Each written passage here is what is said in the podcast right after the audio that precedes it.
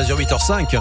Le passage de la tempête Aline a détruit de nombreux ouvrages routiers, des ponts, des chaussées, de nombreuses habitations dans la vallée de la Vésubie. Euh, de nouveau des destructions après la tempête Alex en 2020. Et un collectif d'habitants du coup de la Vésubie lance une pétition. Ils sont en colère car pour eux cette fois-ci ces destructions auraient pu euh, peut-être être évitées. Bonjour Eliane Guigaud. Bonjour. Vous êtes l'une de ces euh, membres de ce collectif à l'initiative de cette pétition. Pourquoi vous êtes en colère? Les gens ont été d'abord sidérés par ce qui s'est passé. Et trois ans après, alors que la tempête Aline a réouvert les, plaies, euh, ils sont à la fois euh, en colère, ils se sentent aussi abandonnés, notamment les habitants du Val de Blore, qu'il faut pas oublier, qui sont coupés de tout.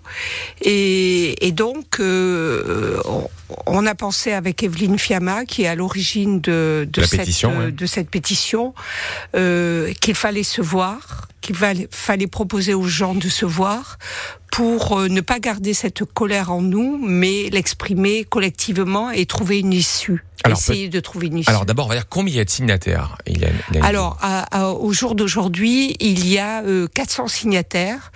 La pétition a été lancée, l'adresse à l'État, puisqu'on s'adresse au préfet, a été lancée il y a une semaine environ.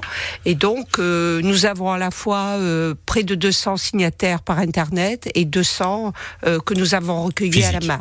Alors, on va expliquer cette colère, mais ce que vous demandez d'abord, c'est la rencontre avec le préfet. La, la pétition, c'est ça. On veut rencontrer le préfet. Tout à fait. Qu'est-ce que vous voulez lui dire au préfet? Alors, au préfet, on veut lui dire euh, quatre choses. Euh, la première, c'est que ce sont toujours, euh, malgré tout, les habitants qui sont dans les starting blocks pour payer. La première fois pour construire, la deuxième fois pour reconstruire, puisqu'il va falloir reconstruire beaucoup de choses, et la troisième fois aussi parce qu'il y a de l'argent qui a été détourné. le procureur de la République l'a dit, et donc qu'il faudra combler les trous.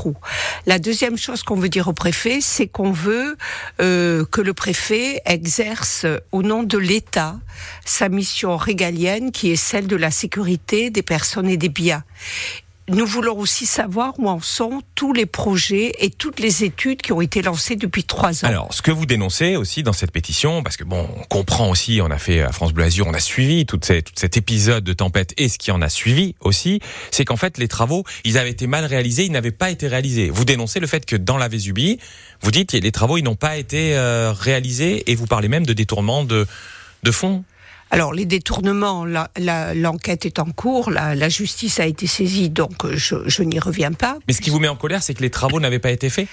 Alors, les travaux ont été faits, des travaux provisoires ont été faits, des travaux provisoires qui euh, auraient dû logiquement tenir, mais ce qui a été surprenant et nouveau, c'est qu'une seconde, un second épisode climatique mais très grave. Il n'était pas prévu. Donc, ce que vous dites, c'est qu'il y avait des travaux qui n'étaient pas pérennes, et donc c'est un raté.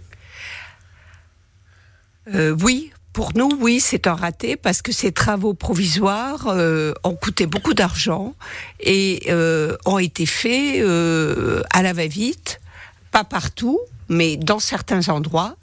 Par exemple, la route pour aller à Notre-Dame des Fenêtres euh, s'est complètement euh, effondrée. Mais une fois qu'on a dit ça, Eliane Guigaud, qu'est-ce que vous attendez de la part du préfet? Il va dire la même chose que vous. Il va dire oui, c'est vrai, euh, les constructions n'étaient pas pérennes. Oui, c'est vrai, la tempête Aline a redétruit. Qu'est-ce que vous nous, espérez nous, les habitants, ce qu'on veut, c'est savoir où se situent les responsabilités et qui, qui est responsable.